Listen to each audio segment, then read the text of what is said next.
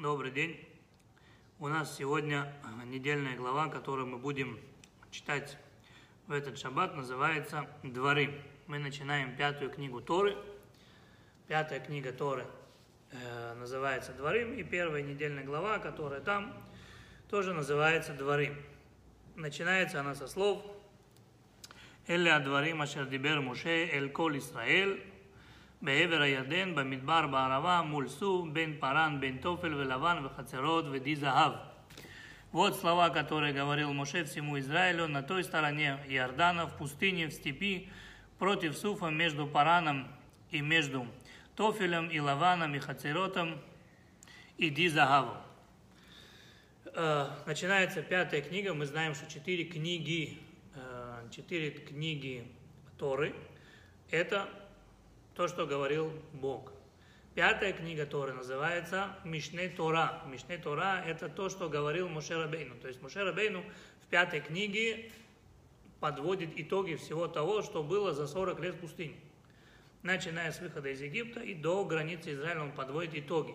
То есть эта книга называется Мишне Тора, то есть главная Тора уже закончилась. Четыре книги – это то, что Бог дал. Пятая Тора, Моше пишет, он подводит итоги всего, что там было. Подводит итоги всего, что там было, и прощается с еврейским народом. То есть эм, пять недель до своей смерти, это, эта недельная глава начинается за пять недель до смерти Муше Рабейну, в первый день месяца Шват, Муше собирает весь народ Израиля в степях Муава, и начинает говорить с ними, прощаться со всем еврейским народом. Начинает прощаться со всем еврейским народом, он говорит, что он остается здесь, а евреи перейдут Иордан, землю Израиля, Иушуа пойдет впереди еврейского народа, он же остается здесь. Пятая книга Тора, она очень длинная, это слова Мушарабейну, где он разговаривает с еврейским народом, и эм, самое интересное, начинается она со слов, вот слова, которые говорил Муше всему Израилю на той стороне Иордана в пустыне, в степи, против Суфа, между Параном, между Тофелем и Лаваном, и Хацеротом, и Дизагав. То есть здесь упоминается, сразу же в первом предложении упоминается очень много мест. Очень много мест – Спрашивается вопрос, а чего он так точно говорит, где он говорил? Для чего нам нужно знать, где они стояли на тот момент? Ведь они же там клад не закапывали, правильно? Зачем нужно знать точное место? Зачем нужно знать точное место? И великий комментатор Торы Раши, он говорит так. Он говорит, что все эти названия, что все эти названия, это тонкий намек еврейскому народу, что во всех этих местах, а это не одно и то же место, то есть все те места, которые были упомянуты, это не одно место, это не описание одного места, а упоминание разных мест. То есть мы бы могли подумать, что Тора нам дает точное описание того места, где сейчас находится Мушерабейну и где он говорит. На самом деле нет, Мушерабейну дает э, различные места, и с помощью этих различных мест он тонким намеком упрекает еврейский народ за те грехи, которые они совершили, э, которые они совершили, находясь в пустыне. Самое интересное, Муше, прежде чем спроситься с еврейским народом, он начинает их упрекать. Начинает их упрекать и начинает их критиковать напоминая им о тех местах, где на протяжении 40 лет они грешили или были какие-то проблемы.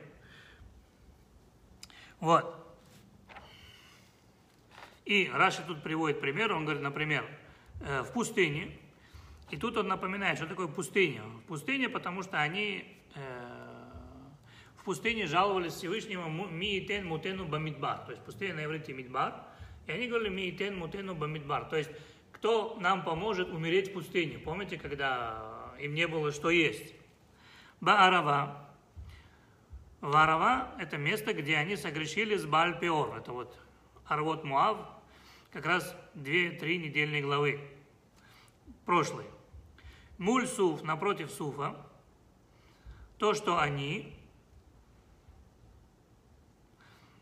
жаловались Всевышнему, когда нужно было прийти Красное море, что они говорили? Зачем нам нужно было выходить из Египта? Лучше бы мы умерли в Египте. Что там нету разве кладбищ, что ты нас принес сюда именно к этой воде, чтобы здесь мы умерли? Хацерот, э, там в Хацероте это был, э, это был э, спор или восстание Короха. Дизагав, там, где они сделали золотого тельца. Спрашивается вопрос. Муше Рабейну пять недель до своей смерти прощается с еврейским народом, с которым, которого он очень любит. И тут, и тут, что получается? Муше Рабейну, э, прежде чем с ними проститься, он начинает их критиковать, начинает их упрекать. Нам спрашивается вопрос, почему именно так он начинает э, Почему именно так он начинает пятую книгу? И почему именно с упреком он начинает прощание с еврейским народом? Теперь что такое прощание? Прощание это, это последние слова, это же, это же важно, нет? Это же завещание. И почему завещание должно быть, быть с упреком, начинаться упреком? Почему должны это завещание помнить, что Муше вот с ними прощался, он их упрекал во всем? Чего вдруг? Спрашивается другой вопрос. И это вопрос намного главнее, да? А что он не упрекал еврейский народ все 40 лет? Плюс те, кто согрешил во всех этих местах, да? Их уже давно нету. Они умерли в пустыне. Чего Муж это начал упрекать еврейский народ, когда этих уже нету? Это новое поколение. То поколение уже ушло. Эти-то не грешили. Чего он их упрекает, этих? И если же они так сильно согрешили, что их нужно было упрекнуть во всем, то что он тогда не упрекал? Вот согрешили, сразу приди, вот скажем, когда сделали золотого тельца, да? Приди, скажи, ну-ну-ну, упрекни, откритикуй, потом иди к Всевышнему, разбирайся и проси прощения за весь еврейский народ. А что ты пришел, разбил скрижали, сжег тельца, пошел просить прощения. И евреям ничего не сказал. Что ты сейчас вспомнил-то? Тем более это последние пять недель. Слушай, ты прощаешься с еврейским народом. Самое интересное, самое интересное, да, есть такое выражение. Есть такое выражение. Родители учат детей разговаривать, а дети обучают родителей молчать. Я повторю. Родители учат детей разговаривать, а дети обучают родителей молчать. Что это означает? Никто никогда не любил и не любит критику. Поэтому иногда тебе хочется что-нибудь детям сказать, но ты не говоришь, ну, а я лучше промолчу. Все равно не послушаются. То есть мы их обучаем разговаривать, они обучают э, нас молчать. Критику никто никогда не любил и не любит до сегодняшнего дня. И не любит до сегодняшнего дня. Почему? Почему никто не любит критику? Потому что сам человек, в принципе, по своей, по своей природе, он обязан показать всем свою мудрость. Или все, что он может. Поэтому человек, который что-то может, обычно упрекает другого. Это не так, это вот так делается, ты неправильно это. Что вы думаете? Другой говорит, да, да, да, спасибо, что вы мне сказали, я обязательно учту. Нет, он начинает критиковать его. Говорит, а что ты ко мне пристал, ты на себя посмотри. Критика всегда в ответ вызывает что? Критику или ненависть. Или ненависть. Люди не любят получать критику. Они не любят, когда их критикуют. Большинство э, советов которые были даны через критику, как человеку стать лучше, это называется на иврите дабер лекир. Называется разговаривай со стеной. Любая критика встречает на своем пути огромную стену сопротивления. Никто критику не любит. Самый простой пример. В Америке э, был такой гангстер, его звали Кроули «Два пистолета». Страшный человек был. Страшный человек, его полиция за ним долго гонялась. Это было э, в начале века, полиция за ним гонялась, наконец-то его окружили в его квартире, он долго лежал, обстреливался, и вот когда его ранили, уже из, из, истекая кровью, он на полу написал, что все от меня хотят. Я хороший человек, а люди не принимают того, что я хорошо живу.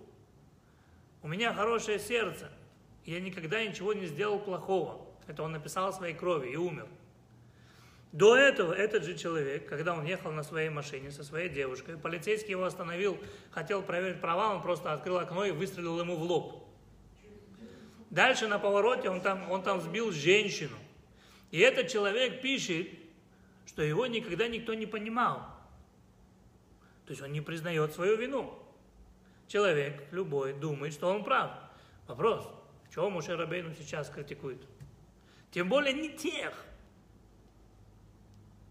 Когда надо было критиковать, он молчал.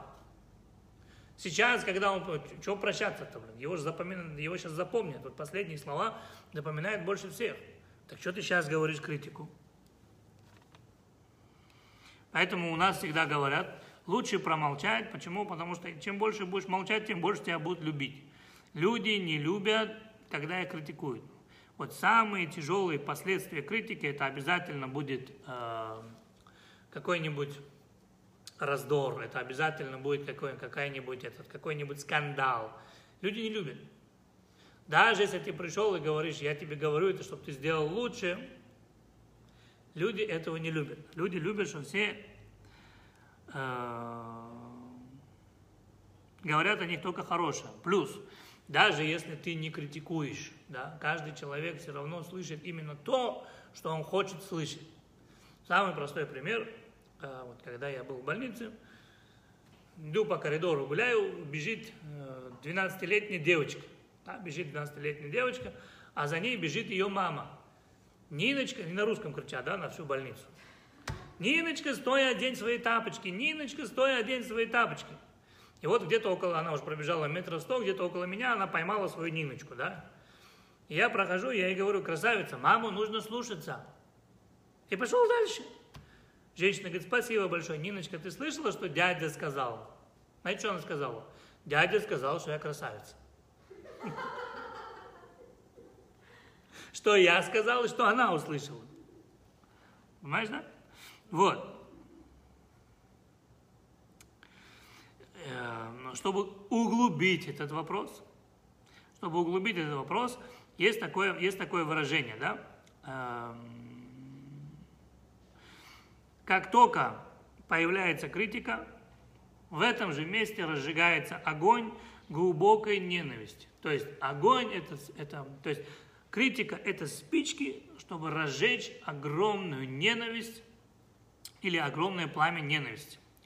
И приводится очень интересный пример. В Талмуде, например, написано, в Талмуде написано, из Талмуда э, трактат Орахим, 15 э, страница, там написано так. Если ты видишь, что один из э, твоих ближних грешит, и тебе нужно его направить на правильный путь, а есть у нас такая заповедь «Охиях, тохиях, это митеха». То есть, другими словами, вы видите, кто-то неправильно поступает, нельзя молчать, нужно подойти и сказать ему, слушай, это неправильно, ты должен сделать вот так и вот так. То есть тебе нельзя промолчать, тебе нужно прийти обязательно э, объяснить ему, что он на данный момент поступает неправильно. В том же Талмуде, в том же Талмуде объясняется, почему написано «ухиях тухиях», то есть объясни и еще раз объясни. Почему два раза объяснять? Потому что один раз скажешь, не послушаются. Ты должен еще раз сказать, чтобы до человека дошло. Чтобы до человека дошло. Именно в этом же Талмуде пишет Раби Тарфон, смотрите, что пишет Раби Тарфон, Тимихани им ешь бедорзе микабель тухиха. Он говорит, Конечно, в Торе есть такая заповедь, это все хорошо, все красиво, но я не уверен, что в нашем поколении есть кто-то, кто готов принять критику. Критику, в принципе, любит только медведь, и то в анекдоте, да, когда медведь взял ежа, положил и сел на него и сказал, за что я любил покойного, так это за острую критику снизу. Все. Никто критику не любит.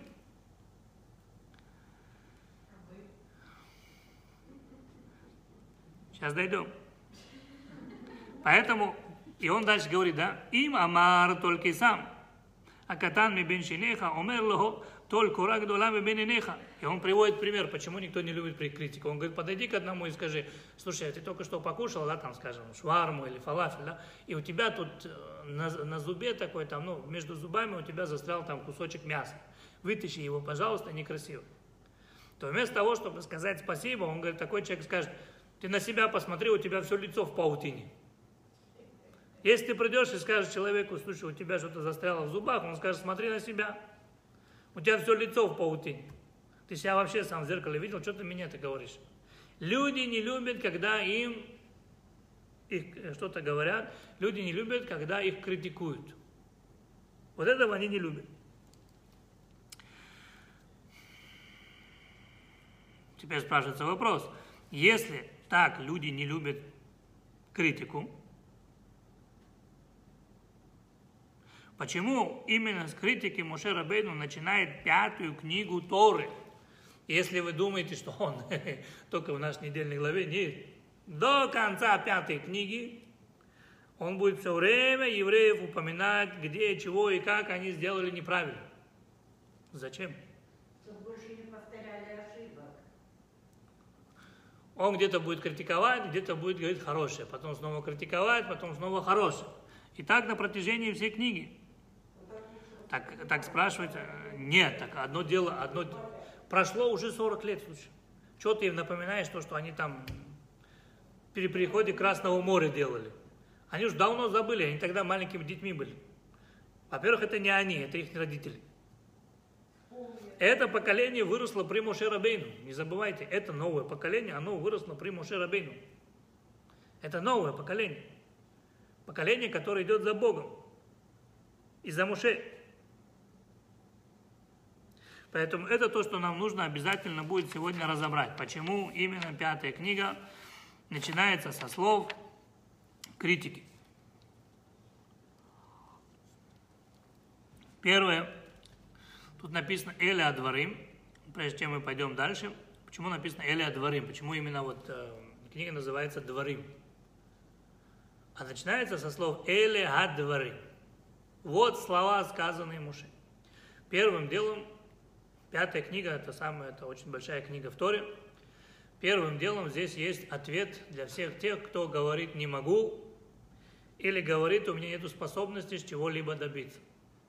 Когда вы помните, Бог открылся на горе Синай Мушарабейна, он сказал ему, иди в Египет и выведи еврейский народ. Моше Рабейну неделю спорил с Богом, что он не может пойти, что лучше послать кого-нибудь другого. И в одном из э, своих речей Моше Рабейну сказал «Ло иш дворим анохи», то есть «Я не человек слова, я не могу говорить, я картавлю». И там есть ответ Бога. «Ми сам пе Велашон ливни Адам. То есть кто, кто дал тебе рот, кто дал тебе язык? Разве не я, Господь Бог? И здесь мы видим, что там человек, который жаловался, что он не может говорить, здесь сказал пятую книгу целиком, от начала до конца.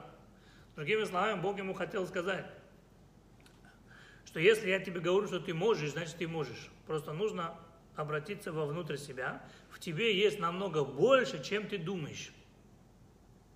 Поэтому если в жизни есть какое-то испытание, человек думает, о, это не для меня, я не пройду, я не это. На самом деле, это испытание было сделано специально для вас. Во всех книгах истории, где мы читаем про главных героев, я вам отвечаю, любой главный герой любой книги в любой ситуации думал, что он это испытание не пройдет. Все думали так. Но прошли и стали известными людьми. То есть это испытание было специально приготовлено для них.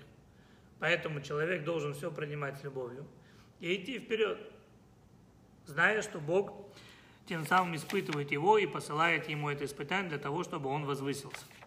Теперь мы возвращаемся к нашей теме. Если Муше Рабейну, что мы знаем? Кто такой Муше Рабейну? Муше Рабейну это великий пророк, правильно? Единственный, который был в своем роде. После него были пророки, но ни один пророк не может с ним сравниться. Потому что Муше Рабейну говорил напрямую с Богом, когда хотел. И был в любой момент готов говорить с Богом. То есть ему спрашивали вопрос, он говорил, подожди, и сразу обращался к Богу. Ни один другой пророк после него не мог разговаривать с Богом, когда хотел. И напрямую, другими словами, они получали пророчество или пророческом видении, или же во сне. Моше Рабейну стоял, как разговаривал человек с человеком. То есть он мог в любой момент чирикнуть ставку, имеется в виду, руки на небо поднял сразу обратился к Богу. Это был Мушерабейн. Так если вы такой великий человек, который очень сильно любит еврейский народ, и который везде и всегда ставил себя в защиту еврейского народа, и так много пожертвовал ради еврейского народа, если он начинает свои слова прощания с еврейским народом и с критикой, вывод, значит, здесь есть какая-то огромная тайна. Моше Рабейну хочет нас научить, как правильно критиковать. Вопрос зачем? Сейчас объясним. Сейчас объясним. Есть простая критика, никчемная, а есть конструктивная критика. Конструктивная критика – это человек, который видит со стороны лучше. И он дает совет, как человеку исправиться, потому что человек сам себе не видит, что он делает. Со стороны лучше виднее. И поэтому здесь нам показывает Мушарабейну, именно в этой книге. Он говорит так. Есть огромная проблема, когда критикуешь. И проблема не в том, кого ты критикуешь, и что он эту критику принимает или не принимает. А проблема может быть в том, кто критик, кто эту критику дает. Понятно? Проблема не в том, кто ее должен принять, а проблема в том, кто критикует. Вот. Если человек не умеет правильно критиковать, то есть конструктивно критиковать, то его критику никто не примет. Но говорит Моше Рабейну, если вы умеете правильно критиковать, и эта критика, она конструктивная, то эту критику обязательно примут. А нам это очень нужно знать, потому что мы в жизни часто с этим встречаемся везде, где хотите. Муж с женой, брат с сестрой, на работе, родители и дети. Мы живем с этой критикой. И мы должны исправлять наших детей или наших любимых и близких. Но как это исправлять? Если просто бросать слова на ветер, ты ничего не умеешь, ты ничего не знаешь, ты родился с двумя левыми руками, вас никто никогда не будет слушать, это будет только раздор, и вы будете все время ругаться. Да? Если правильно критиковать, то тогда эту критику будут получать с любовью. Наоборот, человек будет ждать, чтобы его направили на правильный путь. И поэтому здесь Муше Рабейн нас обучает великой тайне, как правильно упрекнуть человека так, чтобы он не обиделся и принял это с любовью. И принял это с любовью. Плюс у нас есть еще один человек в Торе. Как раз вот в этот шаббат у нас был Рошходыш. И э, была ровно годовщина со дня смерти Аарона, брата Мушерабейну. Написано, что Аарона все любили все любили. Это единственный человек во всей Торе, где написано, в прошлой недельной главе, это было в недельной главе э, Масэй, там написано, когда Аарон скончался. Написано, что он умер пятого месяца Рошходыш. Пятый месяц Рошходыш – это месяц Ав. Шаббат у нас был Рошходыш, в этот шаббат была, была годовщина смерти Моше Рабейн. Хочу напомнить, Тора не говорит, в Торе не написано, когда родился, умер Авраам, когда родилась, умерла Сара, когда родился, умер Ицхак, Яков, Моше Рабейну. Никого нету. Единственный, о ком упомяну, упоминуется точная дата, где и когда, в каком году он умер, то есть какое время, 40 год выхода евреев из Египта, это Агарон. Это Аарон. И мы знаем, что Аарон, Аарона все любили. Аарона все любили. Почему? Потому что Аарон умел правильно преподносить людям то, что он хотел. И он умел делать так, чтобы люди с друг другом больше не ругались. То есть он умел мирить людей. Написано, когда провожали Аарона в последний путь, э, э, в тот год родилось 80 тысяч еврейских мальчиков, которых назвали именем Аарон. Почему Тора дает точную дату? Потому что евреи до сих пор, до сих пор нам не хватает такого Аарона. После любого другого человека человек мог вернуться в себя, прийти. Вот Мушерабейн умер, 30 дней его оплакивали, все, мы его помним, да, но пришел Иешуа и его заменил. Единственный, кого, кто незаменимый, по которому до сих пор скорбят евреи, это Аарон. Потому что он умел э, сделать так, чтобы еврейский народ дружил друг с другом. Вот. Теперь.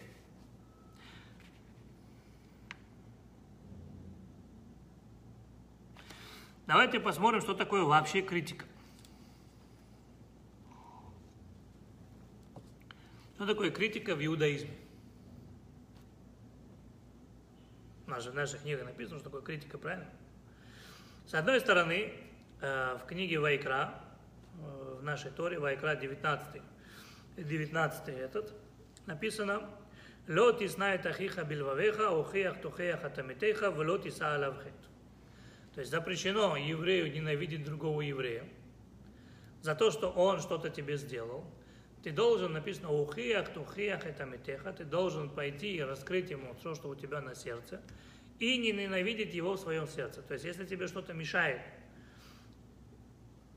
что кто-то что-то тебе сделал, не оставляй это в сердце своем, просто подойди, поговори с ними, скажи, слушай, то, что ты был сделал, это было, это было неправильно. Это было неправильно, мне это мешает. Нельзя промолчать. У нас такая заповедь. Ухех, тухех, это метеха, влот иса алавхет. То есть, если ты видишь, что его можно исправить, то лучше его исправить. У евреев нет такого привыкай и все. Вот он такой человек, и надо к нему привыкнуть. Это так, и невозможно исправить. Нет. У нас такого нету. У нас нет такого, что мы должны привыкнуть к минусам или к слабостям других, других людей, или своих детей, или своих родных, близких, или любого другого человека. Да? Если кто-то что-то делает неправильно, у нас есть прямая обязанность подойти и сказать ему, брат, так не делают. Ты своим поступком меня обидел. Ты должен это ему сказать. Тебе нужно высказаться. Нельзя держать это в своем сердце.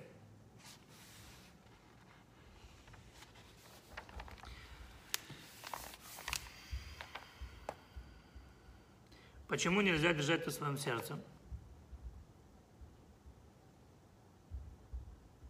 Потому что есть такое выражение.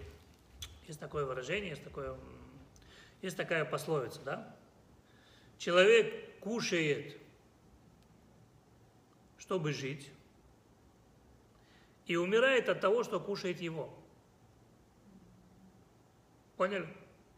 Человек ест для того, чтобы жить, и умирает от того, что на данный момент ест его или кушает его. Как часто бывает? Кто-то что-то вам сказал. Вот вы, пример, да, человек идет по улице, кто-то говорит, эй, говорит, придурок, да. Человек, а, он на меня сказал. А что он так со мной? а что я ему сделал? И все, и вот весь автобус, он едет и сам себя кушает, почему он меня так назвал, и зачем это все, я с ним разговаривать не буду, я уже это, я уже то, я обиделась, я это, это. Слушай, ему до лампочку, ты обидел, что ты не обиделся. Если, и что получается? Если это держать в себе, да, Что будет, если это держать в себе? Получается эффект пружинки. Что такое эффект пружинки? Вы берете пружинку, вы зажимаете между пальцами, да, любую пружинку. Вопрос, сколько времени эту пружинку вы удержите между двумя пальцами? Чем дольше будешь держать, тем сильнее пружинка. В какой-то момент она просто вылетит. Она не упадет, она вылетит. Пальцы ослабевают, пружинка вылетает. Называется эффект пружинки. То же самое здесь. Чем больше ты будешь сам себя кушать, и думаешь, почему он меня так назвал, вот я вот так ему сделаю, вот это сделаю, вот это, это сделаю, что такое, ведь мы были хорошими друзьями, все. Вот это нельзя. Почему? Потому что это приведет к великой ненависти. Написано у хеях, то хеях это метеха. Нужно пойти и сказать, слушай, я проходил, ты меня назвал таким словом, почему? Скорее всего, окажется, он назвал сам себя придурком. Просто не, что-то неправильно сделал, сказал, вот я придурок. А в это время прошли э, вы, рядом вы. И вы подумали, что это на вас сказали. Плюс это тоже глупость. Если вас кто-то кем-то называет, что вы обижаетесь? Если человек один сказал на другого, ты козел, и он ответил, то он действительно козел. Что не так? Если не отвечаешь, то это не к тебе. Ты же не козел, правильно? Все. Но то, что он сказал, надо спросить, это ко мне. Если он скажет, да, к тебе, за что? А что я сделал? Давай поговорим, чтобы больше такого не было. И чтобы ты мне не называл так, и я, чтобы тебе так не отвечал. Понимаешь? Везде должен быть диалог. Везде должен быть э, диалог. И при, в книге Сефера Хинух, например, в книге Хинух, там приводится очень интересная вещь.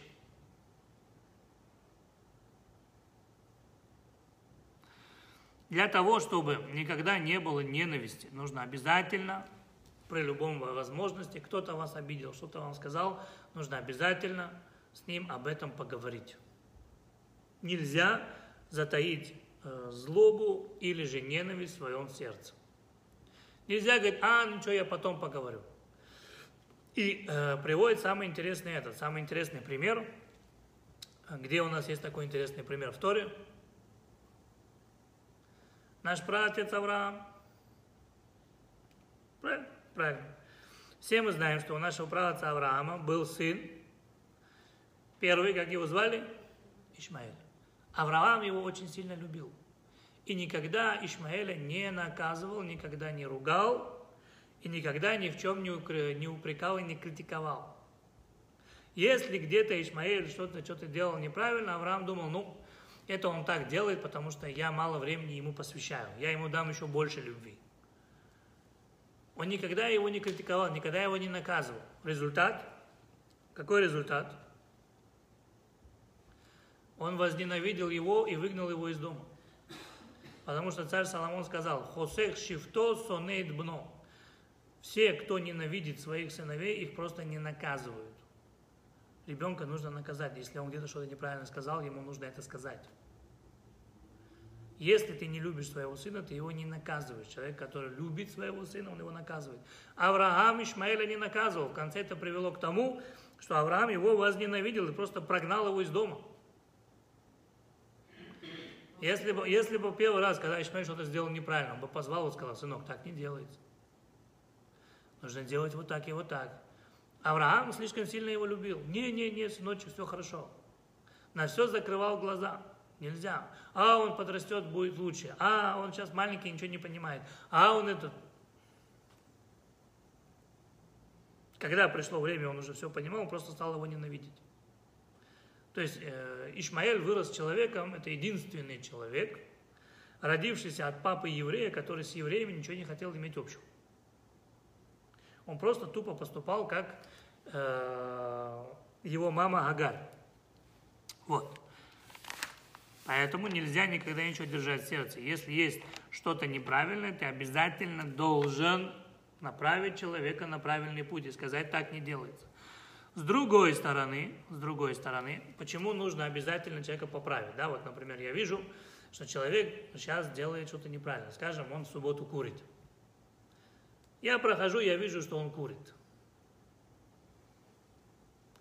Ну, это его проблема. Я могу сказать, его проблема.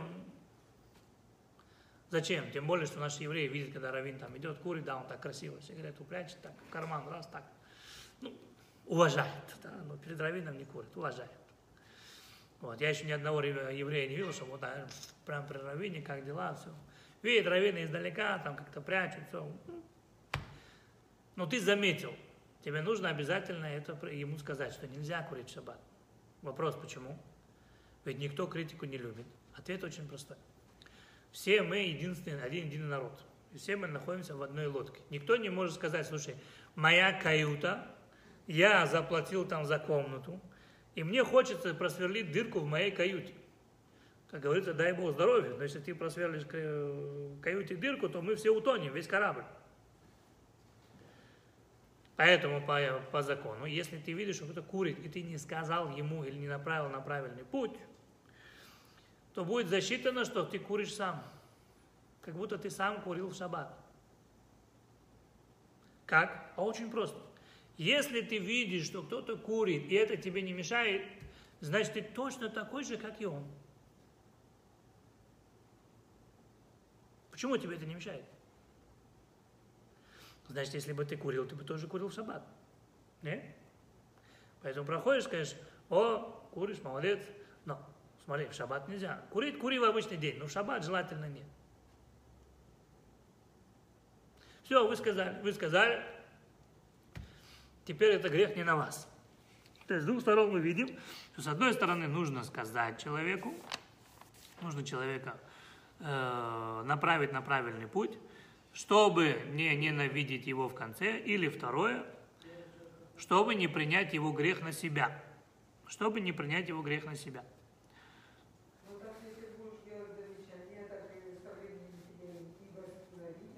Подождите, дойдем до этого сейчас, да? То есть обязательно нужно, вот я сейчас приведу очень самый страшный пример, это написано в Талмуде. Талмуде написано так, тем более мы вот сейчас э, э, за несколько дней до 9 ава, да? За несколько дней до 9 воскресенья будет пост, 9 ава, и в Талмуде написана очень интересная вещь. В Талмуде написана очень интересная вещь, что человек обязан упрекнуть другого, если тот грешит. Он обязан ему это сказать, он обязан наставить его на правильный путь. И в Талмуде приводится очень интересный пример. Там написано, что никогда еще такого не было, что если Бог обещал хорошее, он его не исполнял. То есть у нас есть такое правило. Если Бог сказал что-то хорошее, оно обязательно исполнится. Если Бог сказал что-то плохое, и оно не исполнилось, то это можно. Откуда мы это знаем? Да, вот, например, пришел пророк и говорит, Бог обещал в следующем году изобилие. В следующем году изобилие, и э, золото будет очень дешевым. Все мы ждем. Пришел год, и есть изобилие, и есть и золото дешевое, значит, он правильный пророк. Он предсказал правильно. Если же пророк сказал, в следующем году будет э, засуха и будет голод. Прошел год, нет ни засухи, нет ни голода. Он что, лжепророк? Ответ нет. Если Бог обещал что-то хорошее, оно обязательно должно сбыться. Но если Бог сказал что-то плохое, и оно не сбылось, это не означает, что он лжепророк. Просто возможно, что народ раскаялся, и Всевышний смилостился над ними и не привел это наказание. Как пример тому, что вот когда Ахав был самый грешный царь Израиля, и Бог сказал, что он уничтожит его и его царство. Что сделал Ахав? Ахав сказал, ой, я согрешил. И он постился. Пост вообще замечательный. Он не ел с 9 утра до 12 часов дня.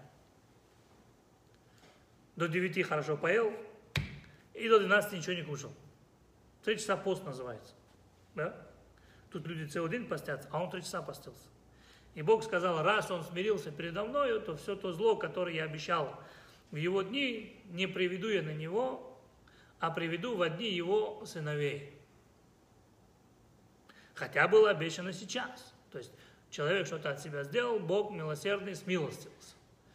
Единственный раз, когда Бог обещал что-то хорошее и не сделал, это написано вот именно в этом Талмуде, это было во времена разрушения первого храма. Написано, что во времена разрушения первого храма, прежде чем э, Вавилон, вавилоняне должны были напасть на Иерусалим, Бог отправил ангела Гавриэля, чтобы ангел Гавриэль спустился в этот мир и поставил каждому праведнику или каждому праведному еврею или каждому мудрецу на лоб букву Тав. То есть должна была быть огненная буква. Такая буква должна была заметно быть только ангелу смерти. То есть ангел смерти, который приходил именно с вавилонянами, они были посланниками, а ангел смерти должен был их направлять, кого забрать, кого не трогать. И он сказал каждому праведнику, поставьте здесь на лоб букву Тав. То есть праведных евреев не трогать. Сказал Бог. Мудрецов, праведников не трогать. Только грешники должны погибнуть. Написано, пришло Медат один. Медат один это обвинитель еврейского народа. Пришел к Богу и сказал, говорит, Всевышний,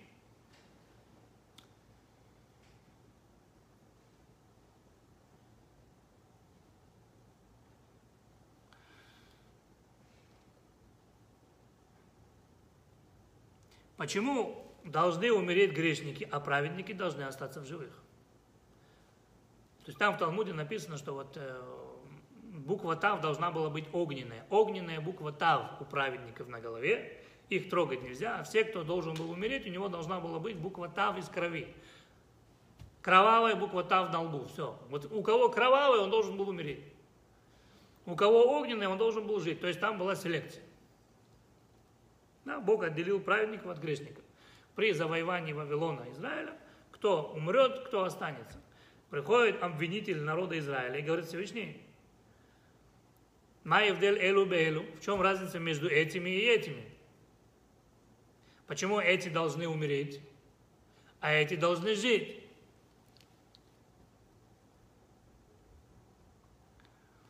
Что отвечает Всевышний?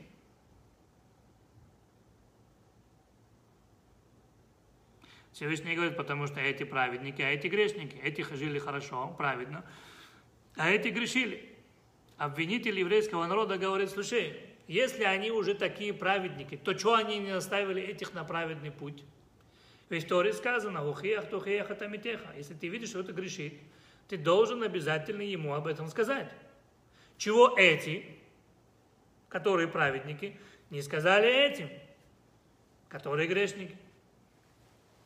Отвечает Всевышний, Галуй ваяду алифне ашиаришаим ло аю микаблим это тохеха. Всевышний говорит, я знаю, что если бы праведники сказали бы грешникам, они бы это не приняли. Они бы восприняли как это критику и ничего бы не, не изменили. Поэтому, если ничего бы не изменилось, то эти должны умереть, а эти должны остаться. Обвинитель не сдается и говорит, слушай, это ты знаешь, а они даже не попробовали. В тот момент Всевышний поставил печать, и первые, кто погибли от рук вавилонцев, это были праведники и мудрецы. Почему? Должны были научить своих братьев сказать, не сказали. Раз вы праведники, вы видите, что это грешит, и вы ничего не сказали, то первыми погибли от рук вавилонцев они. Все, обвинитель оказался прав.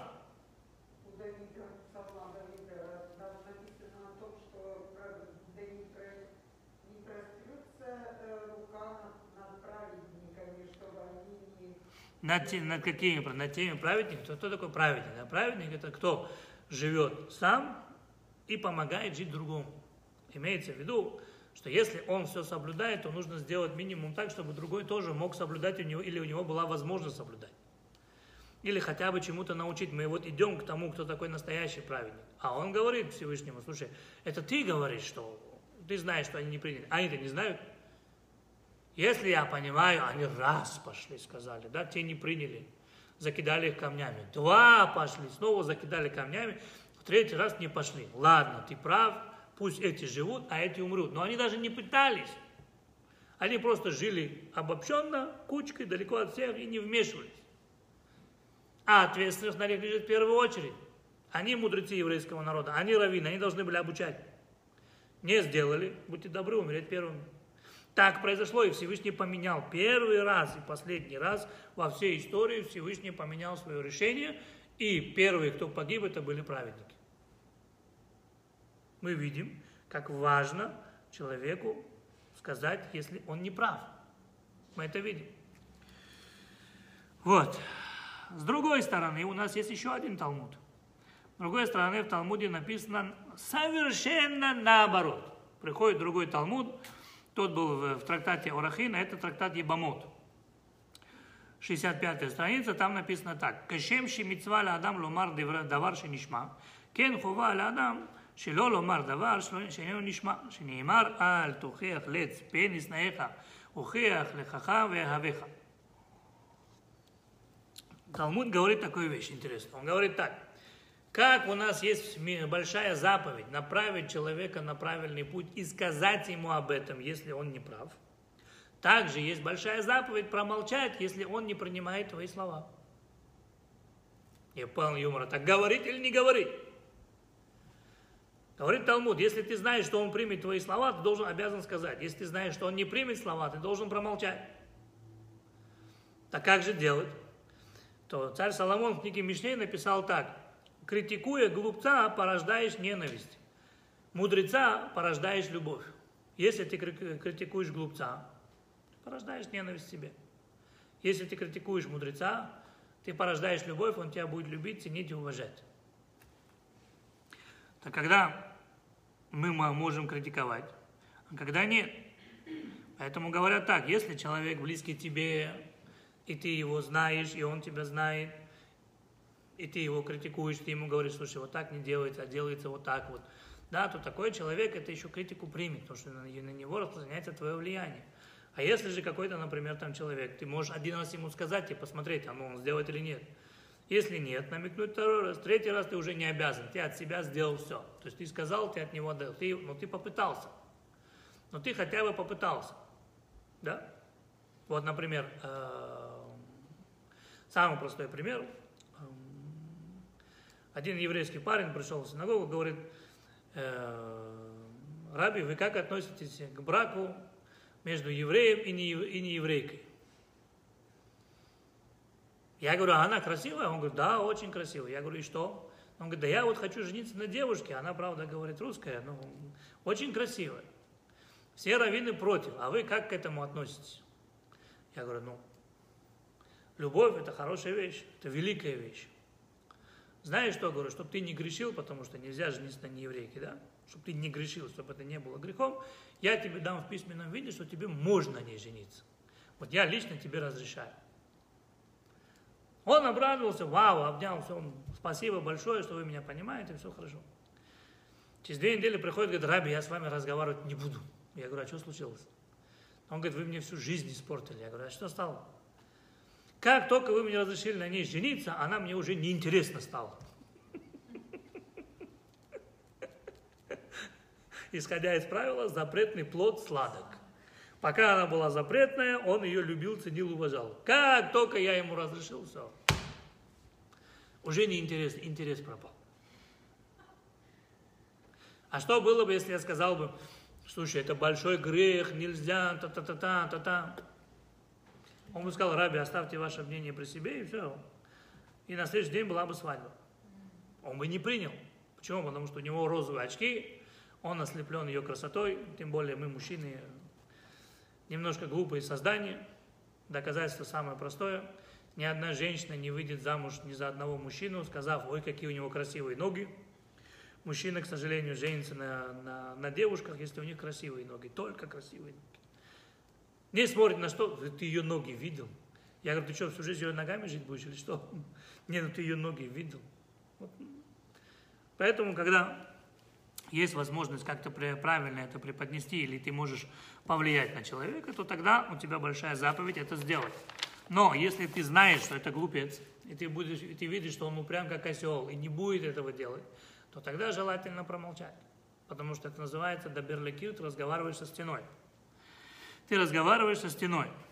Но в книге Сефера Хинух написано, все равно нужно попробовать ему это сказать. Вот как у меня был вариант, я мог ему сказать нельзя, но тогда бы я привел его к тому, что он на ней женился. Я просто сказал можно. Учитывая из того, что если что-то разрешается запретное, оно уже неинтересно. Вряд ли. Потому что видно было, что вот он хочет специально взять вот не еврейку, чтобы все вот говорили, нельзя, нельзя, а он такой вот, можно. Понимаешь, да, если он пришел по-другому и сказал бы, ой, я вот, э, я бы очень сильно ее люблю, давайте там сделаем гиюр, давайте то, это другой разговор, да. А он пришел, говорит, вот все говорят, нельзя, а вот я женюсь. Понимаешь, он так с кайфом говорит, да, вот, вот, вот прям Ну да. Бывает. Потом у него розовые очки станут красными. Да, а потом черными. А потом черными. Все. Ну, розовые прошли, стали красные. У него уже будет везде красный свет загораться. Ой, блин, здесь не то, ой, здесь не там, ой, ой, ой, ой, ой, а нет. Все, а потом жизнь черная. Как один мужчина сказал, мне понравилось. Говорит, моя жена, говорит, как стиральная машина. Сначала, говорит, меня, говорит, скружила, да? Потом, говорит, меня, говорит, скрутила, потом, говорит, меня, говорит, высушила, а потом, говорит, меня повесила. Вот что-то в этом роде. Хорошо. Так, с одной стороны, нужно критиковать, с другой стороны, нельзя критиковать, если никто тебе, если не слышит твои слова, то как это правильно делать? Другими словами, Муше Рабейну говорит нам, как правильно критиковать. Что означает, как правильно критиковать? Что означает правильно критиковать? Что такое э, конструктивная критика? Да? Э, примерно где-то 150 лет тому назад играли двое маленьких детей. Двое маленьких детей. Самое интересное, что это были э, дети четвертого Любавичского рыба четвертого Любавичского Ребе, двое его сыновей. Э, Раби Шмуэль, он был старшим сыном, и э,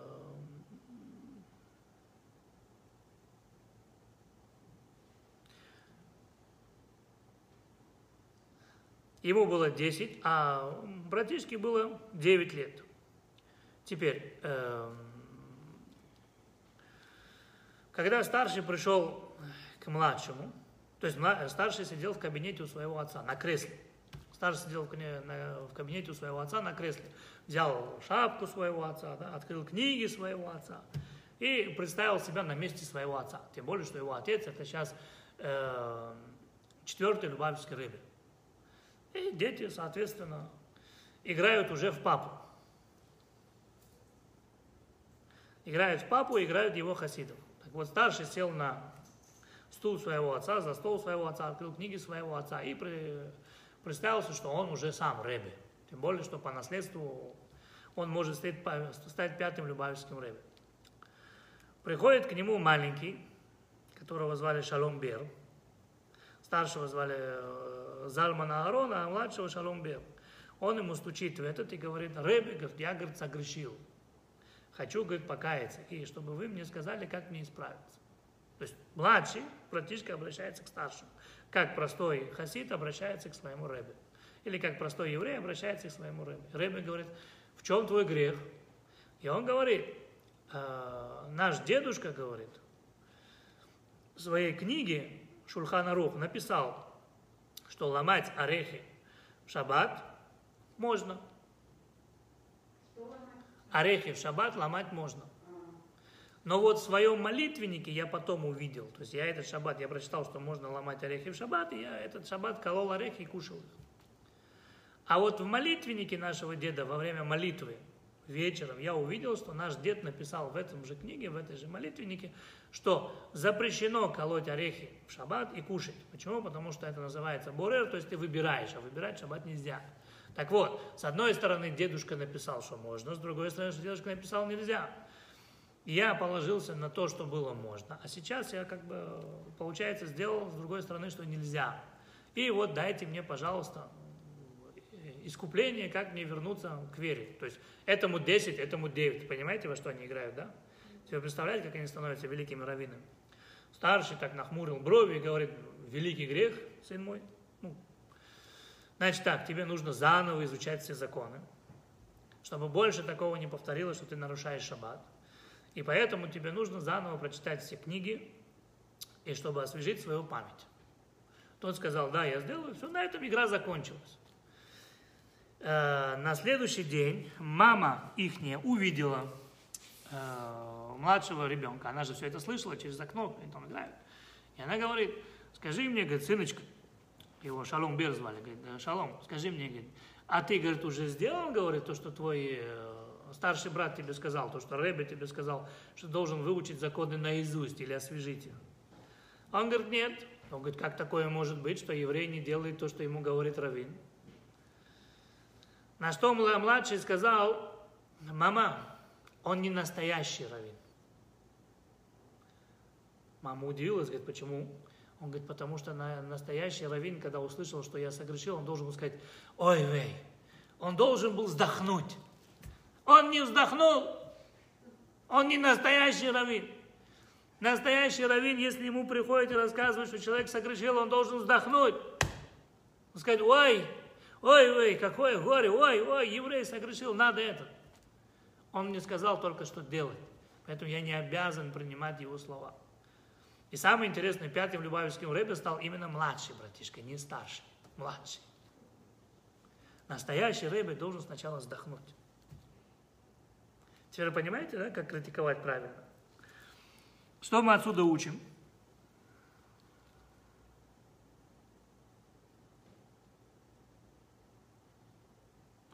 Что раввин должен принимать другого с чем? С любовью. Если ты хочешь кого-то критиковать, нужно критиковать человека с любовью. Нужно критиковать человека с любовью. Теперь мы сможем отсюда понять э, тайну самого Аарона. Ведь в перке вот написано так. Эвей митальмидей шел Аарон, огев шалом вродев шалом, огев это бриоту мукарван Тора. Что написано там? Там написано, ты должен быть учеником Аарона, первосвященника, который любит мир, который э, везде ищет мир, который любит людей и приближает их к Торе. Что написано сначала? Любит людей. А потом приближает к Торе. Не сначала приближает Торе и любит их. Нет, сначала любовь, а потом приближение к Торе. Отсюда вывод. Первым делом, для того, чтобы изменить самого человека, тебе нужно его полюбить. То есть тебе нужно обратиться с нему с любовью, чтобы он принял твою критику. Надо с любовью обратиться. Есть одно единственное место в мире, где человека бьют, а человек кайфует. Самый простой пример, да, вот человек идет в сауну. Его бьют, его в сауне бьют, веником бьют, да, человек говорит, вау, какой кайф, слушай, давай еще, давай сильнее, вау, кайфует. Тот же самый человек выйдет на улицу, попробуй ударь его веником. Он кулаками нагиб, ты что, сумасшедший, что такое? Вопрос. Почему, когда бьют в сауне, человек говорит, давай, давай, еще сильнее, да? А на улице тем же самым веником начинает полицию звать. В чем разница? Сразу видно, вы не были в сауне. Ну почему в сауне вы разрешаете себя бить, а на улице тем же самым веником нельзя? В сауне платишь? Нет. Нет, это потому что это полезно для здоровья. А что, на улице нет, что ли? Тем более, что вот даже если по вашему мнению, да, по, по вашему мнению, если вам что-то нравится за деньги, то за бесплатно тем более должно нравиться. А это я сама инициировала. Ну, я и говорю, вы, вы, вы здесь заплатили. Если вы за деньги, вам это нравится, то бесплатно тем более. Слушай, если... давай еще раз удар. Почему? Почему в сауне нравится? Потому что в сауне тепло. Вы чувствуете теплоту, кайф, расслабляется человек. На улице этой теплоты нету. Вывод. Если ты хочешь кому-то критиковать, сначала покажи ему свою любовь и свою теплоту. Только потом можешь, ему где, можешь его критиковать, и он примет любое, что ты скажешь ему.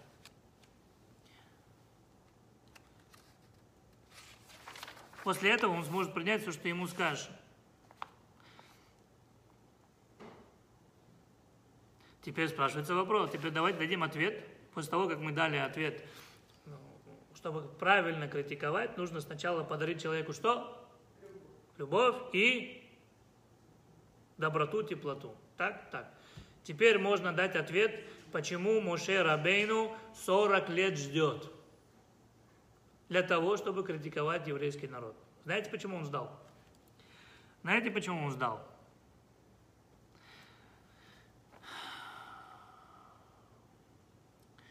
Дальше написано, да?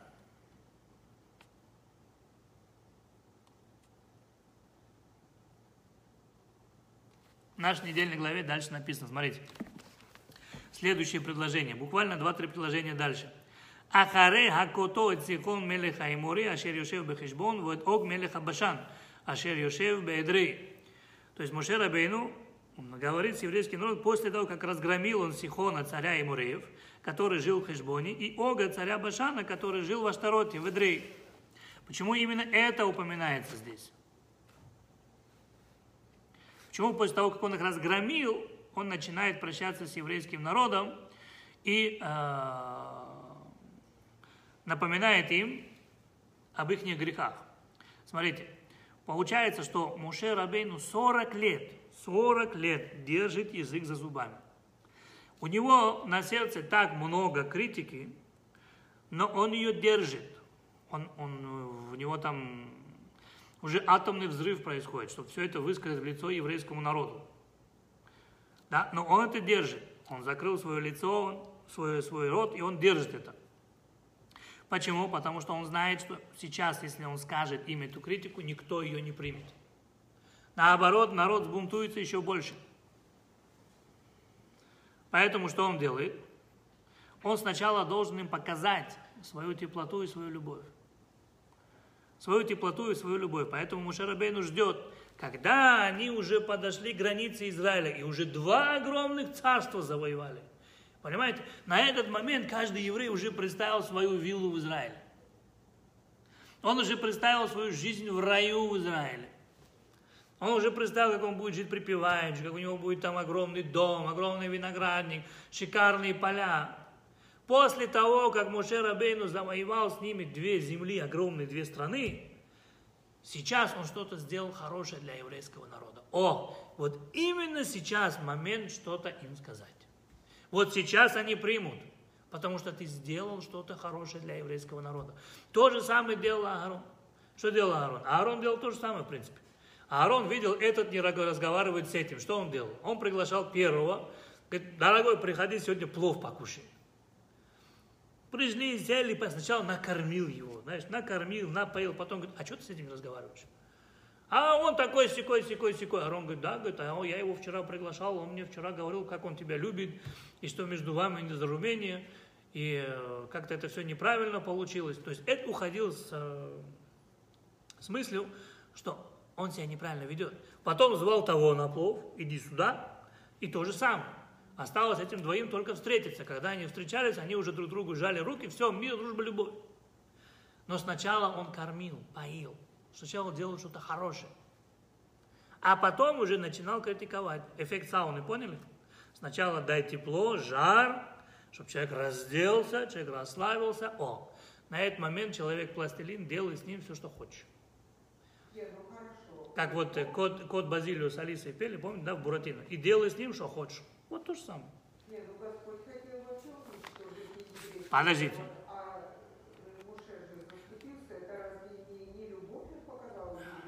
Он заступился за тех. Он должен был заступиться, иначе бы евреев не было бы. Но он ничего, понимаешь, они могли бы сказать, они мог... Смотрите, евреи могли бы сказать, ты нам что сделал? Вот ты лично нам что сделал? Как тебе жизнь дал. Нет, меня мама, папа родили. Ты согрешил, ну извини, а кто у нас равин? Если человек согрешил, кто у нас равин? Кто должен был смотреть, чтобы я не согрешил? Ты спас меня, ты обязан был это сделать как раввин. Сейчас они уже стоят на своей земле. Они вот, граница. Они уже видят то, что им было обещано. Сейчас у них это все есть. Сейчас они уже это. Тем более это новое поколение.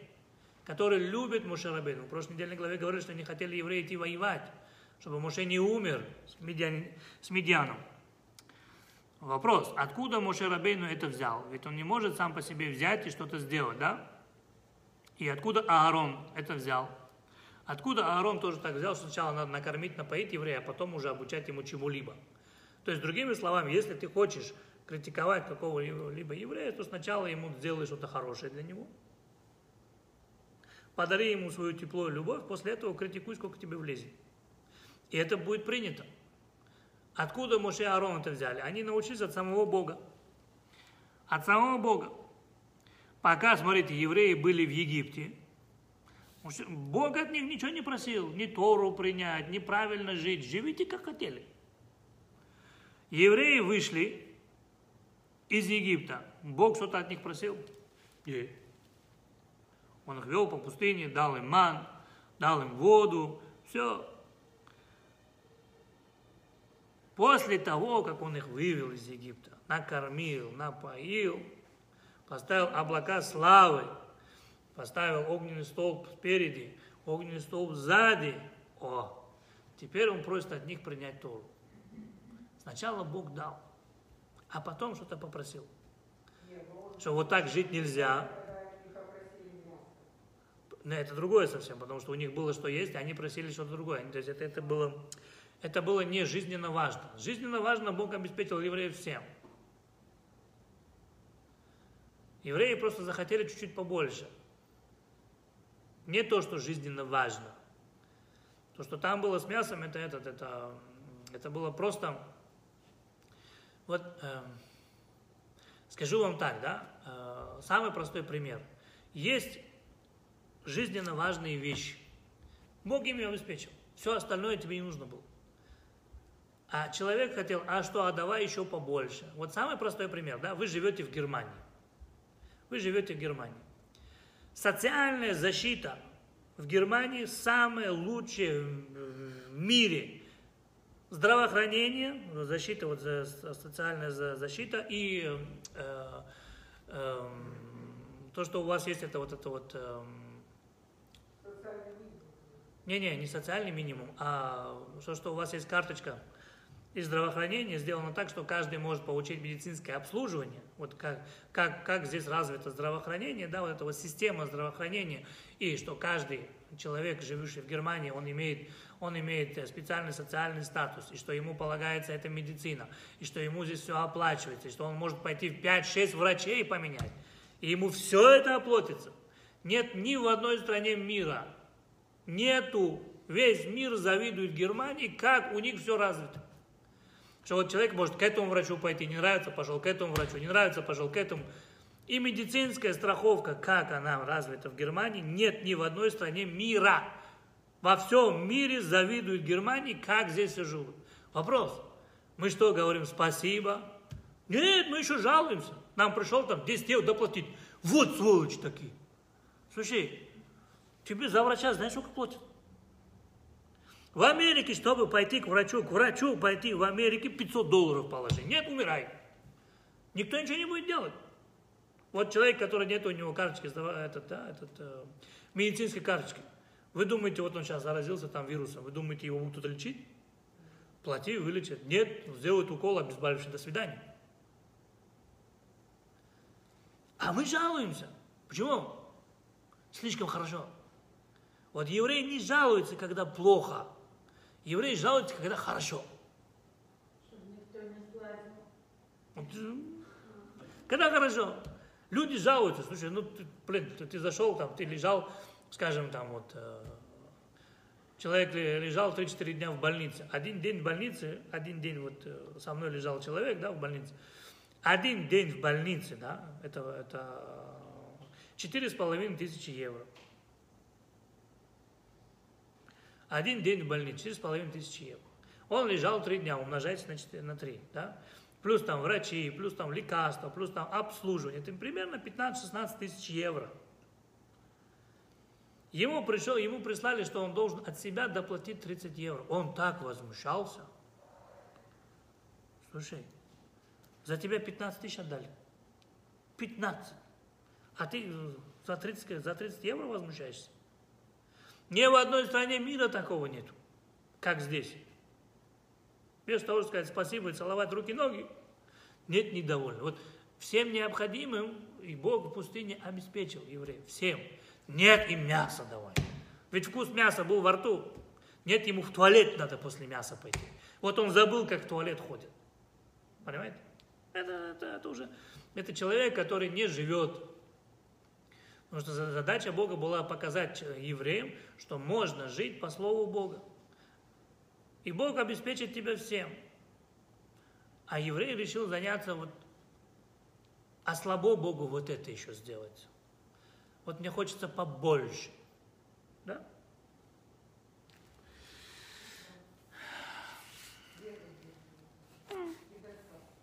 Ну вот. Теперь, они это научились от самого Бога, мы сказали. Поэтому у Аарона написано, сначала он любил, то есть имеется в виду, он дарил свою любовь э, ближним, а после этого он их приближал к Торе. Поэтому вывод, если ты хочешь э, сказать, критиковать еврейский народ или же направить на правильный путь, то сначала дай им что-нибудь. И тут Мошерабейну, когда уже завоевали две страны, когда уже много золота в карман, когда они уже наконец-то стоят на границе, они уже вот-вот мечтают зайти, там еще много золота, да, в этой стране текущим молоком и медом. Сейчас их сердца открыты. Именно сейчас, когда они видят успех, уже видят, что что-то, что-то получается. Именно этот момент Муше Рабейну выбирает, чтобы критиковать. Все это мы сказали, что они научились от Бога. Теперь,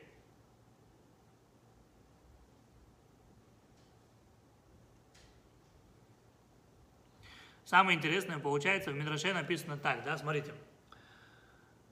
Бильам, пару недель тому назад, он евреев проклинал. Э, он евреев благословлял. Бильам евреев благословлял. Хотел проклясть, но он их благословлял. Моше Рабейну, получается, евреев критикует. Почему так? Наоборот, Бильам, он должен был евреев критиковать, а Моше Рабейну должен был евреев благословлять, не? По логике вещей. Ответ. Критику принимает только от того человека, кого любят, ценят, уважают. Понятно? Если человек вам сделал что-то хорошее, вы обязательно послушайте его критику. Почему? Почему именно важно, что если ты кому-то что-то сделал, то тогда, то тогда это будет э, принято.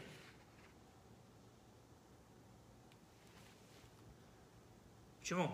Потому что ты знаешь, что этот человек меня любит. Ты знаешь, что этот человек ты мне желает добра. Ты знаешь, что этот человек обязательно для меня что-то сделает. Или сделал уже. Вот. Теперь, еще одно этот. Еще один маленький пример, почему Мушарабейну, э, то есть ответ, почему Мушарабейну именно сейчас говорит критику. А потому что это его последние пять, пять недель.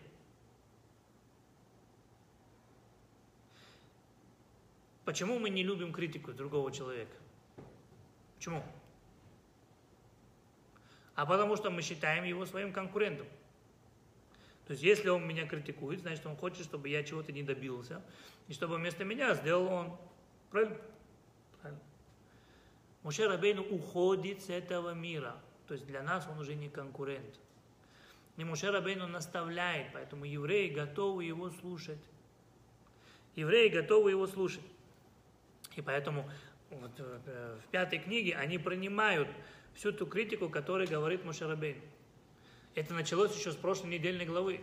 В прошлой недельной главе, помните, когда пришли сыновья Реувена и сыновья Гада и сказали, у этой земля, на которой мы сейчас находимся, это очень хорошая земля для того, чтобы пасти овец, и мы хотим остаться здесь.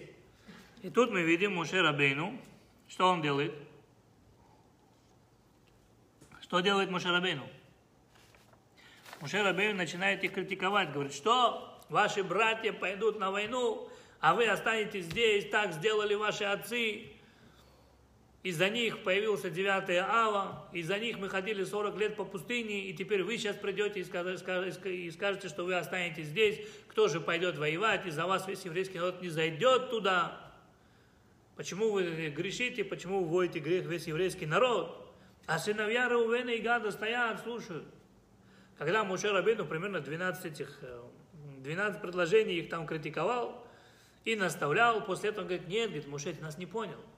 Мы здесь оставим наших жен, детей и э, скот, а сами пойдем без наших уже любимых и близких, сами пойдем в авангарде армии еврейского народа. То есть мы первыми пойдем, мы будем первыми нападать на города, и будем и поможем всему Израилю завоевать весь Израиль, а только после этого мы вернемся сюда и будем жить на этих землях. Мушарабин говорит, а раз так, тогда можно. Тогда вы можете эту землю получить. Вопрос, что они минут 12 его слушали, его упреки, а сразу ему это не сказали. Что они так долго ждали-то? Не, а сказали бы, Моше, стоп, вы ты неправильно понимаешь, нужно вот, не, они его слушали. Почему? Потому что они, Моше Рабейну говорит, вау, Моше нам говорит, любая его критика, любое слово, это мед наши уши. Знаешь, такое критика Моше Рабейну? Евреи восприняли это с любовью, потому что они видели, сколько он раз их спасал, они видели, сколько, что он им дал, они видели, чему он их научил, и они сейчас увидели своими глазами, что они смогли завоевать два великих царства, и они стоят на границе.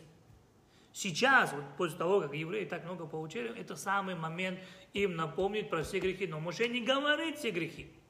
Моше Рабейну только напоминает места. Он не говорит, ты такой-то, секой, секой, секой, секой. Да, нельзя так.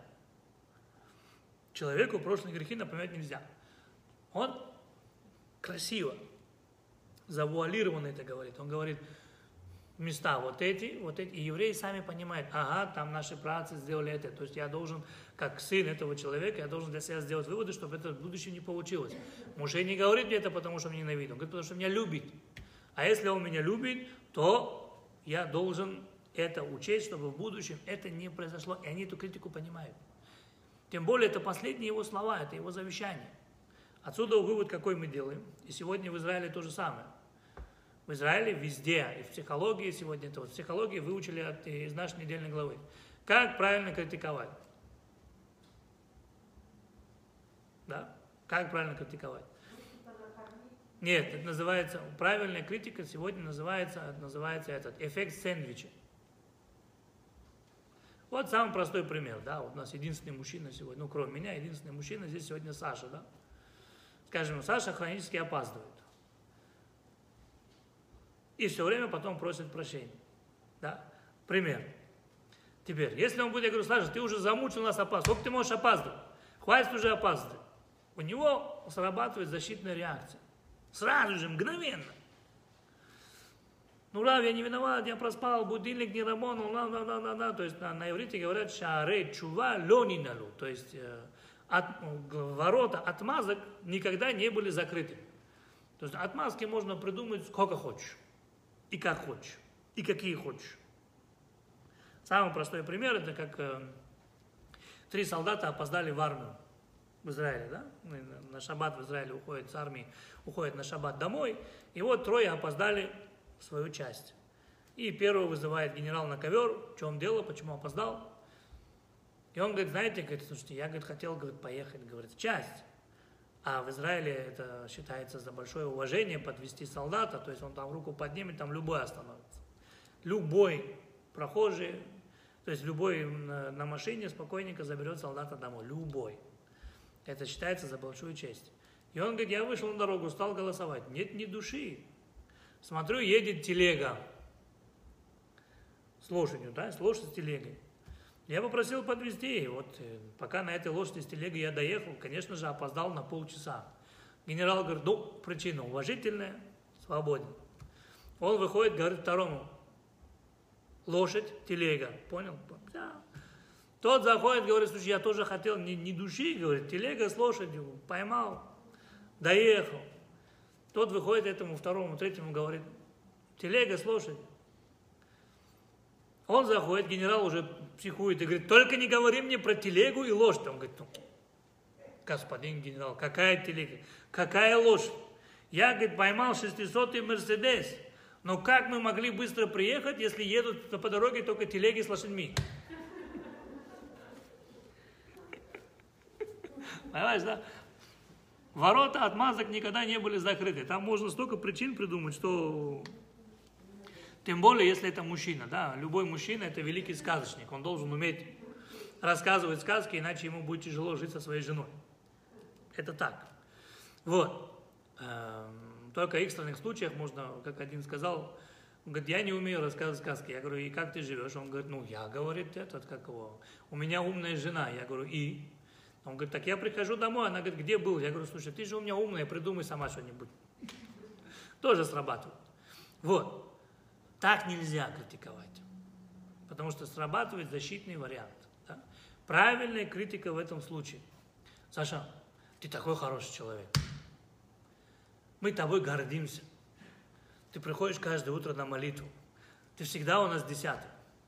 Вот если бы ты еще приходил вовремя, слушай, да, и что мы тебя бы еще не ждали, было бы вообще шикарно. А так, говорит, мы благодарим Бога за то, что ты у нас есть, и ты молодец, и ты все стараешься, и мы тебе очень благодарны. Все, вот, видите, счастлив человек. Это называется сэндвич. Сначала хорошо постелил, потом по голове погладил против шерсти, а потом снова постелил. Все, человек счастлив. Человек счастлив. Тот же самый вариант срабатывает, например, это, да, вот, э, срабатывает, например, самый простой пример. Если вы зашли в магазин и, и, на вас, и на вас начинает кричать продавец. Бывает такое. Не знаю, какая муха там укусила, но она начинает кричать. Особенно на женщинах это срабатывает шикарно. Да, вот, э, сэндвич на женщине срабатывает шикарно, ну просто шикарно. У нее просто мозг останавливается, все, взрыв головы. Все. Самый простой пример, да, вот я зашел в русский магазин, и она говорит, ну сколько вы там выбираете, говорит, вы что не можете уже определить, что вы там хотите? Я не знаю, что с ней там, понимаете, да. Может, с мужем поругалась, может, еще что-то. Я ей просто отвечаю, вы слишком красивы, чтобы со мной так разговаривать. Все, у нее взрыв мозга будет. Потому что, с одной стороны, это комплимент, вы слишком красивы, да? А с другой стороны наезд. И она не понимает, то ли комплимент, то ли наезд. Это означает вирус в голове, все, взрыв мозга. Остановился.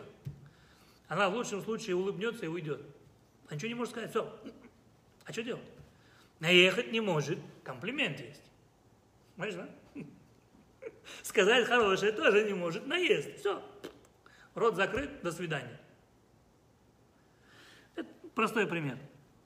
Вывод какой? Вывод какой? Критика, она обязательно, но она должна быть продуктивной. Она должна быть продуктивной. Вот для того, чтобы э, привести самый простой пример. Э, самый простой пример, почему очень важна критика среди еврейского народа. Продуктивная, да? Самый простой пример. Все выехали, проезжали около леса. Если вы заметили, в лесу все деревья растут ровно. Сосны особенно, да, вот эти вот высокие, длинные деревья, все ровно, в ряд. Да? Все это заметили. Каждый из нас кто-либо когда-либо что-то сажал на даче, какое-то дерево, и оно обязательно вырастало кривым. Вопрос, почему в лесу деревья растут ровно, а на даче криво?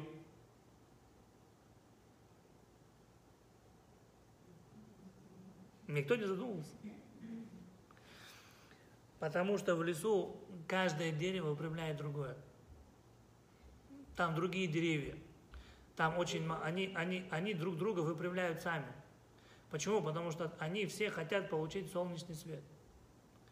И поэтому, чтобы выжить в этом лесу, одно дерево поправляет другое. Они максимально растут так, чтобы другому досталось лучи солнца, и им тоже – и поэтому одно дерево выпрямляет другое.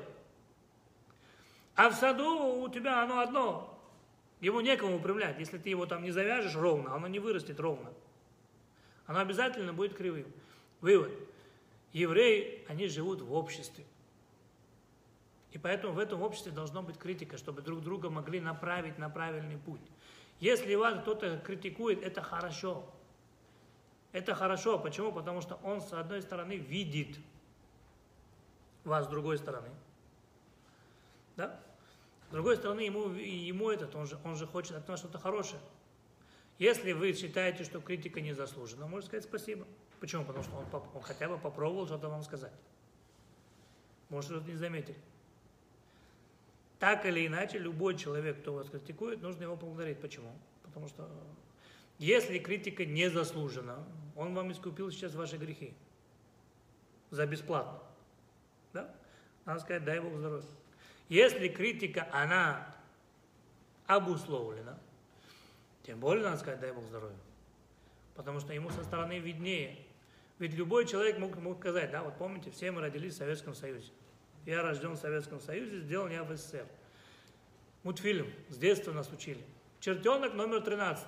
Стихотворение, помните? Самое главное правило чертенка или черта в жизни. Старый черт обучал чертенка. Чертенок номер 13, мультфильм называется. Как он там говорил? Люби себя и плюй на всех, и будет в жизни тебе успех. Так нас учили в Советском Союзе. Люби себя и плюй на всех, и будет в жизни тебе успех.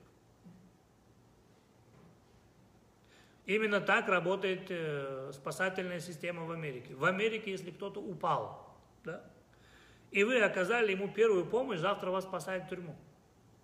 Вы что, пожарник? Вы что, врач? Что ты его трогаешь? Для этого есть спасательные органы. Надо позвонить, надо вызвать, все. В Германии наоборот, ты видел аварию, ты должен оказать первую помощь. То есть там система, каждый сам за себя. У евреев нету каждый сам за себя. У нас один за всех и все за одного. И все за одного. Поэтому... Живут. Поэтому не, они, они в Америке, поэтому и богатые самые, потому что друг другу помогают. Вот. Поэтому вывод какой? Муше Рабейну нам показывает. Он сам начинает критиковать еврейский народ и учит нас. Если ты хочешь кого-то критиковать или кому-то наставлять, или кого-то направлять, то сначала подари ему любовь и теплоту. Теперь, как все это сделать, скажем, в домашних условиях? Пример, да, женщина мне жалуется. Раби, мой муж целыми днями сидит за компьютером, играет в игры, не знаю, или там в интернете. Что он там нашел, я не знаю.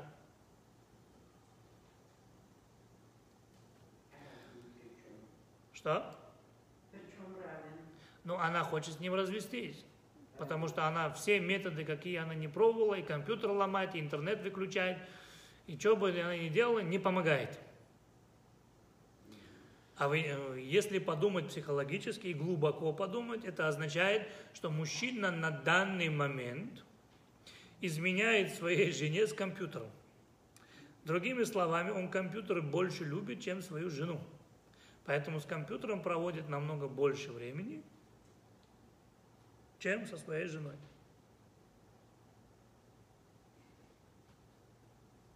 Все. Вопрос, как сделать так, чтобы он оставил компьютер и снова пришел к своей жене?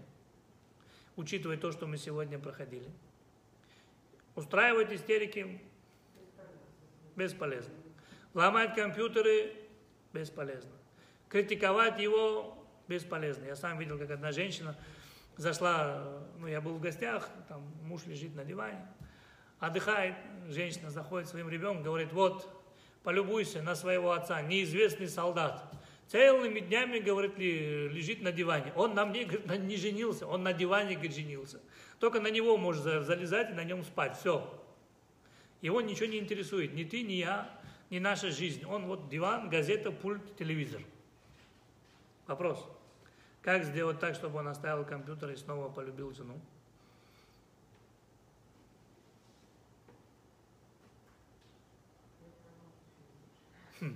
Да, взять скалку, да? Ай. Правило простое, я же вам раскрыл. Любовь, теплота. Человек сидит за компьютером первым делом. Милый, о, ты играешь, молодец, слушай, вот тебе чай горяченький, вот тебе там кофе, вот тебе там печеньки, чтобы ты интереснее был, я хочу, чтобы ты дальше выиграл. Вот, о, жена стала интересоваться моей личной жизнью. Это первый шаг. Это вход, называется, в его пространство. Второе, да? Слушай, так нельзя больше. Так у тебя спина будет. Давай тебе лучше хорошее кресло купим. Меняем кресло. Это второй шаг в его жизни. Он уже, о, мне удобно, меня жена любит. Потом, слушай, не, ну эта мышка, это старье, слушай, ну так не делается. Давай что-нибудь покрутишь, чтобы и пальцем легче будет тебе. Бац, мышку. И все время чай, кофе, вкусная еда, там сладости какие-нибудь. Ой, давай, у тебя там спина болит, массажик. Понимаешь, да? Ты все больше и больше входишь в его сферу. Ну, там много чего можно менять. Можно клавиатуру поменять, можно монитор поменять. Пока дело дойдет до самого компьютера, он уже его просто выключит. Не-не-не, он уже просто его выключит и, и обратит внимание на жену, потому что ему приятно, когда за ним ухаживают. А когда за человеком ухаживают, да, вот это вот пар, это вот теплота, как в сауне, да, вот именно в этот момент ты можешь от него просить все, что хочешь. Ну, а что за чистую монету принять? Так останется. Не, это или он сумасшедший, или он деревянный, один из двух. Но чаще, но, но но чаще всего до, до компьютера это уже срабатывает. До компьютера это уже срабатывает. То же самое и с детьми. Нельзя просто прийти и сказать, ты не прав, ты сделал вот так, ты сегодня, тебя мама сегодня не любит. Нельзя это делать. Например, ребенок сидит там, этот ребенок там, он, он что-то сделал неправильно. Некоторые просто приходят и кричат на своего сына, нельзя, слушай. Ребенок тебе не собака, на него кричать нельзя. На собаку не кричать, на ребенка тем более. У ребенка правило.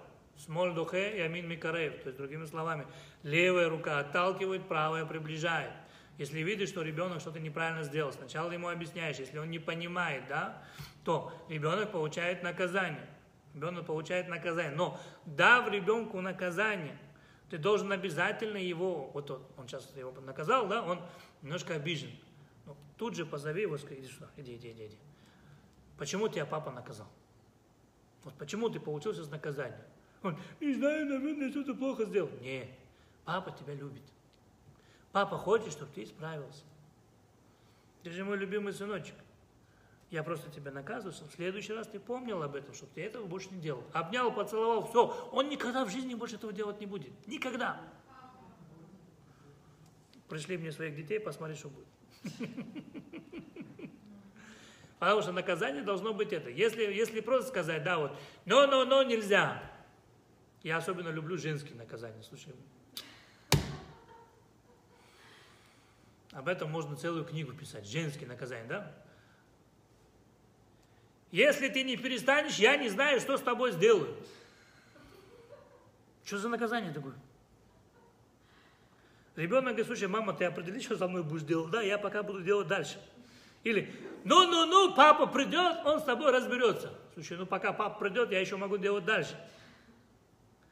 С папой он немного не туда-сюда, потому что папа говорит, я тебе сейчас руки-ноги переломаю. О, там уже как бы страшновато, да, там, там конкретно есть, что с тобой сейчас сделаю. Понимаешь, да, э, с мамой намного легче, потому что мама, она, она не может этот, она... Мамой намного легче. С папой нет, почему? По- потому что папа слишком много не... Я смотря какой папа. Плюс бывают такие ситуации, где вот мама специально ждет папу, да, это часто бывает, это часто проблема. Мама сама не хочет, она, она хочет быть хорошим полицейским, да, вот ребенок, э, чтобы наказать ребенка, да, она хочет быть хорошей, а вот что папа был виноват. И что она делает? Она говорит, ну подожди, говорит, папа придет, там, ну-ну-ну, да, папа приходит, уставший, еще не поел, она ему говорит, так, мне нужно, чтобы ты на него наехал. Он сегодня плохо себя вел, да, папа приходит, ты что тут сделал, я тебе сейчас руки, ноги переломаем туда-сюда. Ребенок начинает орать, «Э, еще ничего не сделали, он уже плачет. Мама забегает, ты что с ним сделал? Его защищает, да, ребенка? Ребенок тут же понял, ага, для того, чтобы мне спокойно делать дальше, а дети намного умнее нас, для того, чтобы мне спокойно делать дальше, я должен натравить маму с папой. Все. То есть вы даете ему возможность играть с вами. Но если ребенок знает конкретно, вот это нельзя. Если он это не делает, он получает за это наказание. Но получает наказание не за то, что не потому, что его ненавидят, а потому, что его любят и хотят, чтобы он был другим. О, это срабатывает. А через сколько после наказания? Ну, он, ему нужно минуты две осознать, что его наказали. Минуты две ему нужно осознать, что его наказали. Он должен понять, что он прошел какую-то границу. Ты должен понять. Все. Ребенок понимает. Есть какая-то вещь, если вы что-то сказали, нет, это нет. Если сказали, это будет так, это будет так. То есть вывод, да? Так же то же самое и в жизни, то же самое и с товарищем, то же самое это. Нельзя говорить, ты ничего не знаешь. Что значит, ты ничего не знаешь? А ты все знаешь? Нет. Что ты так говоришь? Если хочешь кого-то критиковать, первым делом, как говорится, сначала нужно этот. э, Ко мне, ко мне приходила одна женщина, она говорит, скажите, говорит, пожалуйста, говорит, вы можете поговорить с моим сыном, он у нас большой сладкоежка. Вы можете ему с ним поговорить, чтобы он больше сладкого не ел. Я говорю, ну приходи. А он привел сына. Она привела сына, мальчику 5 лет, да? Я посмотрел на ребенка, я говорю, ну, приведите на следующей неделе, я с ним поговорю. Через неделю она снова привела, я ему сказал, слушай, дорогой мой, ты э, на себя в зеркало смотрел? Ты любишь сладкое, я тоже его люблю, но надо его есть в, в норму. Если ты меня уважаешь, а я с ним поиграл немножко, если ты меня уважаешь, то ради меня вот столько ты в день будешь кушать. Он сказал, хорошо. Вопрос, что я не сказал ему сразу, почему через неделю? Потому что я тоже люблю сладкое. Если я сам ем сладкое, я не могу кому-то запретить его есть, оно не сработает. Дети это прекрасно чувствуют. Поэтому если родители сами что-то делают, но то же самое запрещают своим детям, это не будет никогда работать. Они это прекрасно видят. Я неделю не ел сладкое. Он ко мне пришел, я ему сказал, не ешь. Это сработало. Почему? Потому что если я сам от этого отказываюсь, то в моих словах есть сила, и она сработает на нем. Тогда он это примет. Потому что я и показываю свой личный пример, да, я показываю свой личный пример, и я это делаю именно этот. Откуда я это взял? Вот откуда я это взял, да? Если ты видишь, что в системе что-то работает неправильно, да, и ты не можешь критиковать эту систему, и ты не можешь ее исправить, то самое лучшее исправление этой системы начни сам делать по-другому. Сам, примером. Где мы это видим в Торе? Мы с вами проходили, помните, да, когда Яков пошел к своим братьям. Там ангел сказал, слушай, тебя убьют, куда ты идешь? Яков знал, что его убьют. Куда он пошел? Чего он идет? Все-таки умный, не глупый мальчик. Чего он туда идет? Он же знал, что его явно убьют, продадут, что ему с ним сделают. Его ненавидят. Почему он идет? Он видел, что братья не уважают папу. Поэтому он и пошел. Чтобы своим примером показать. Вот папа сказал, я знаю, что вы ненавидите. Я знаю, что со мной будет плохо. Но папа сказал, я пришел. Именно это действие привело к тому, что братья в конце раскаялись. Показал на своем примере. То есть, другими словами, прежде чем кого-то чему-то обучать, кого-то в чем-то критиковать, то сначала, пожалуйста, будь добр исправиться сам. Это раз. Во-вторых, прежде чем кому-то чему-то учиться, сначала сам встань на его место. А ну ты в этом месте сам сможешь это сделать или нет?